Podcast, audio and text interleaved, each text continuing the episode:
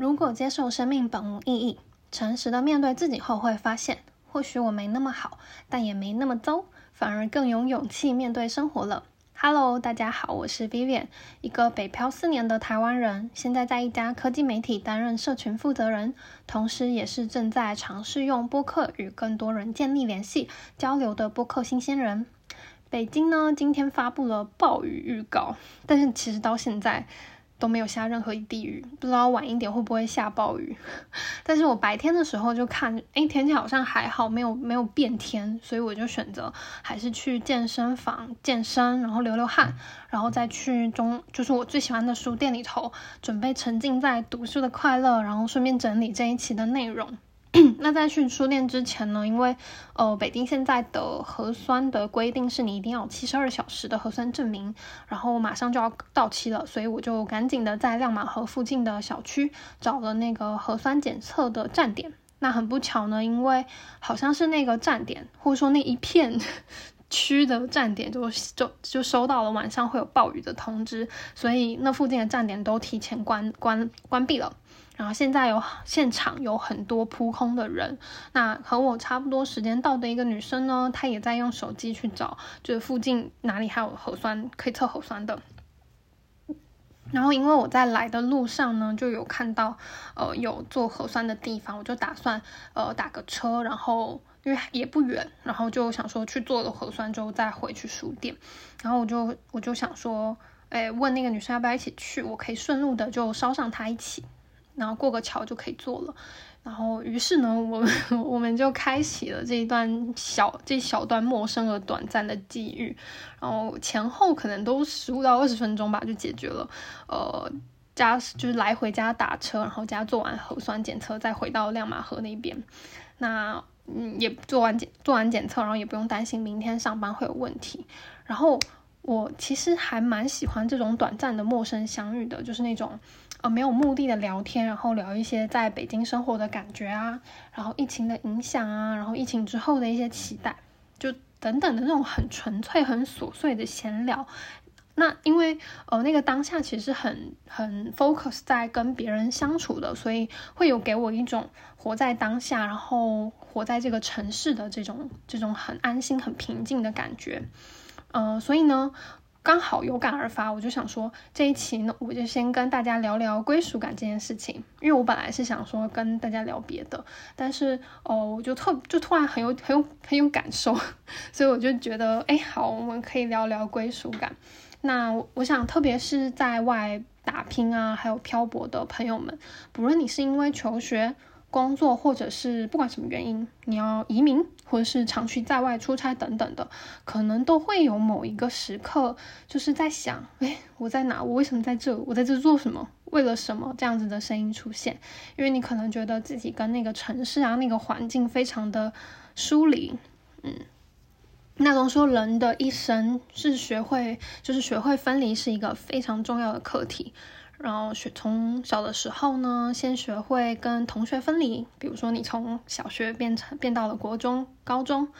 嗯，都会都要学习跟呃同学分离，然后进到一个新的环境嘛。然后或者是你到大一点的时候，跟家人分离，出来打拼了。然后因为一些情感的问题，跟亲密的爱人分离，或者说你换了一个工作，跟同事啊、跟老板分离等等的，就是哦，即便我们在离开。当下的环境，然后前往一个新的目的地的时候呢，是抱着那种满腔的热情，还有对未来的向往跟期待。但是，就是人还是会对那种旧的环境的离别，会觉得嗯，好像怪怪的。然后，对于陌生的呃新环境，也会呃充满那种试探性的去适应它。那在某一个时刻呢，可能会因为你还在适应这个新环境的过程当中，然后这个新环境呢，你可能也一直还没有办法找到那种你旧环境给你的那种熟悉和归属感，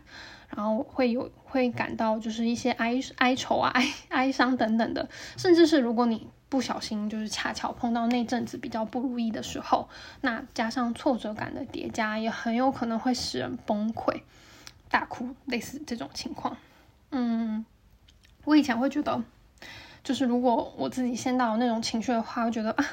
这不是你选的吗？你怎么这么弱？然后可能还会有那种批评自己的声音出现。但我现在会觉得那是就是非常正常的一件事情。就如果如果我们知道了，呃，人就是会对这样的变化会有一些本能本能型的一些反应跟行为的话，那就就是接受那个当下。但是呢，今天我想跟大家分享的是。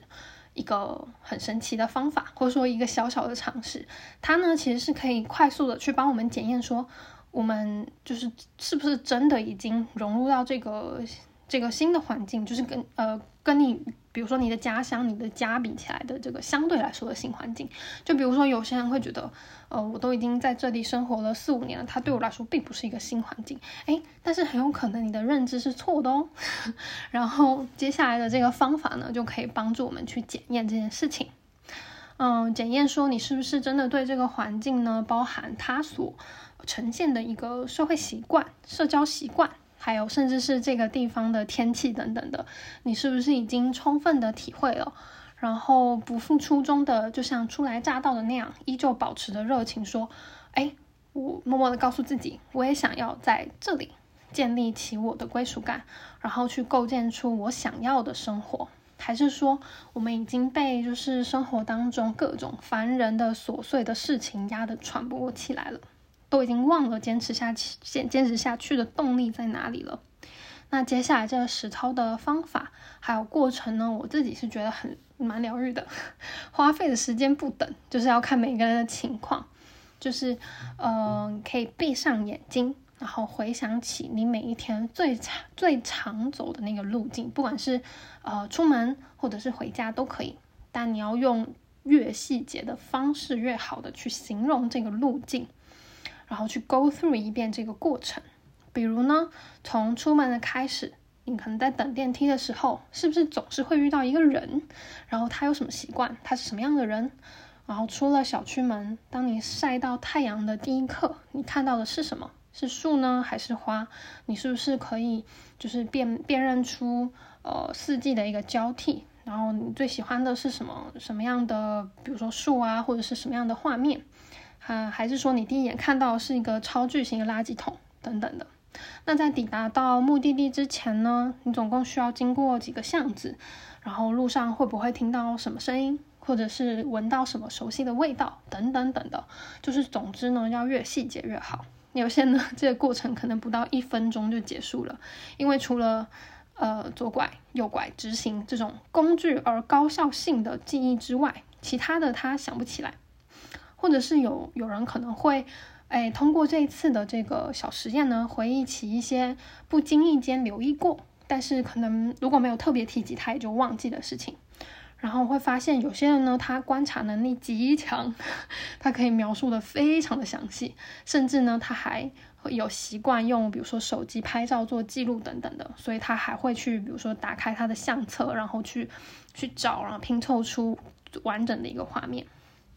那我觉得自己其实有很明显的变化，就是我以前跟我现在，其实我是在退步的，就这件事情上。那像我小时候的时候，其实对于我家，然后我居住的环境跟小区，可能因为那个时候是小孩，然后也没有太多的烦恼，对这个世界呢是充满好奇的，就总会关注各种事情，比如说，哦，我我们家那个警卫室前面就是会有那个植物，就是植植植栽。就是美美为了美观存在的植栽，但是他感觉都要脱水渴死了。可是物业就是嗯没有给他浇花，然后还有很多就是我对家家附近的小吃店都如数家珍，咸酥鸡啊、车轮饼啊、珍珠奶茶、卤味等等的。当然除了这些好吃的食物之外呢，我也喜欢关注不同老板的性格，比如说卖车轮饼的那个阿姨，她总会多送我一两个。然后卖珍珠奶茶的是那种年轻的哥哥姐姐，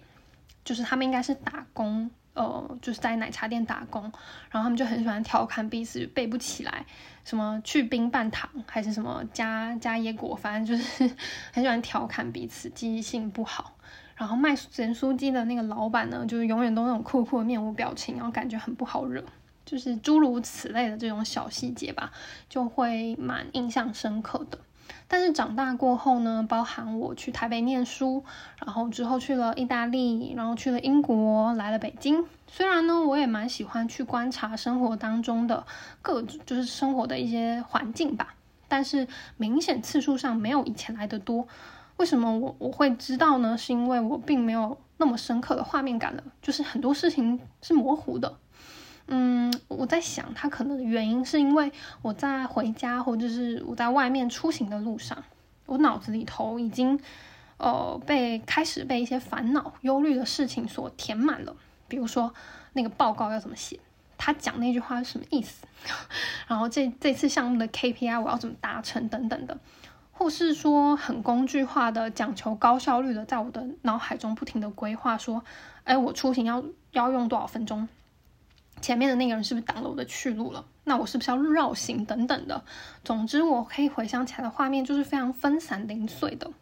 但是其实回想起来，每当我对一个地方有深深的归属感的时候，那恰恰是呃我用心的关切，然后体会那个当下，然后就意识到说，哎，我真的活着。在那个空间、那个当下，哪怕只是盯着一棵树去看，我都觉得我活在当下，然后因此而非常的有收获。比如说，阳光洒进叶子间的样子很漂亮，或者是路过的垃圾桶那个难闻的味道，等等的。但是因为有了这些发现，或是有了这些观察，那一刻就变得很不一样。然后也就是让我觉得，哎，我就跟这个城市好像有了链接。然后，呃，现在呢，我就会觉得说，就是获得归属感，它其实是一种能力，而且是一种就是充满主动性的能力。这个地方没有办法给我归属感，这一句话，它可能其实是一个相对被动的一个结果。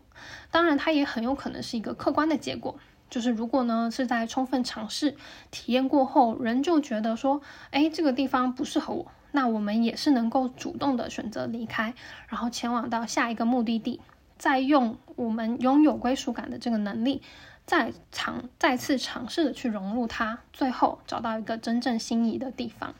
所以这里呢，我想延伸的一个讨论是关于动机，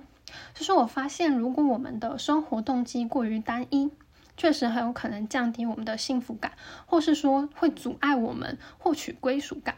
比如，呃，像我以前，嗯，包含我做很多事情的时候，嗯，也也可能有很多朋跟很多朋友也很类似吧，选择北漂，选择在外地工作，选择去外地读书等等的。在最初始的时候，我们都有一个目标，比如说，我想要有一个好的工作，一个 decent 的工作，它代表的可能是一个不错的薪水。我想要去一个好的学校，它代表的可能是一个简历上的加分。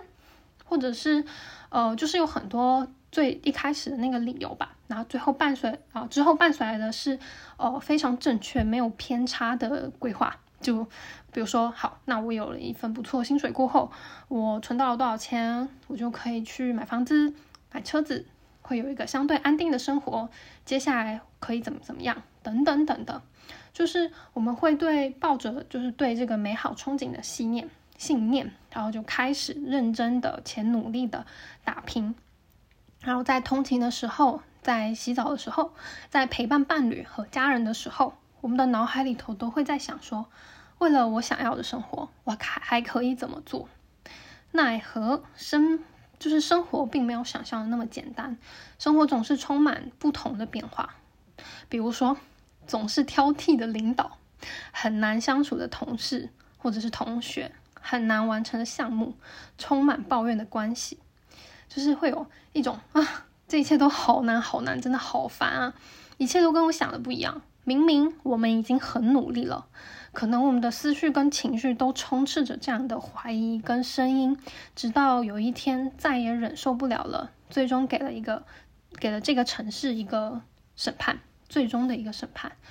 我对这个城市没有归属感，我不适合这里。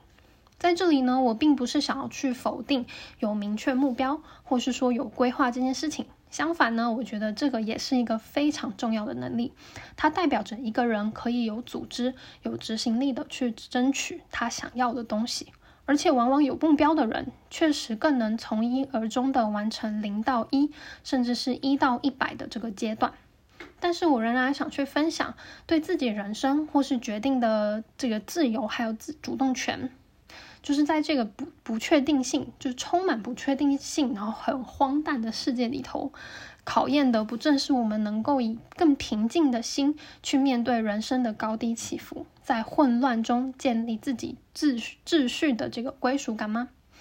当我们拥有了自己给自己归属感，就是拥有安全感的时候，也许你的领导依旧很机车，然后你，但是你知道他的负能量不能。不再能够影响你，他那些尖酸刻薄的话不再能够 PUA 到你。也许你还是很忙碌，陪伴家人伴侣的时间还是没有办法客观的，就是增加。但是你更重视每一次的相处，然后希望可以合力尽可能的去提高每次陪伴的质量。也许你的工作表现和薪水，还有你的预期还有一段距离，但是你清楚的知道，你一直在成长跟进步。就是这一点一点的那种幸福感积累起来，然后成就了你，或者说积累成你那种坚不可摧的归属感。而且这个归属感是你自己给自己的，不是这个城市给你的。即便你换了一个地方，你仍旧有信心可以自己再给自己打造归属感，因为它早就已经变成了别人都偷不走的能力。所以呢，我就觉得。活在当下，然后专注的在当下和人、和事、和物的相处和交流，就是获取归属感的不二法门。那我再引用一下我最近很喜欢的一本书，也是我上一期的内容《牧羊少年奇幻之旅》里头的一句话：“该吃饭的时候吃饭，该走路的时候走路。”好。那我们下一期见啦！祝大家周一都能够从上班或是下班的路径当中找到一些乐趣，拜拜。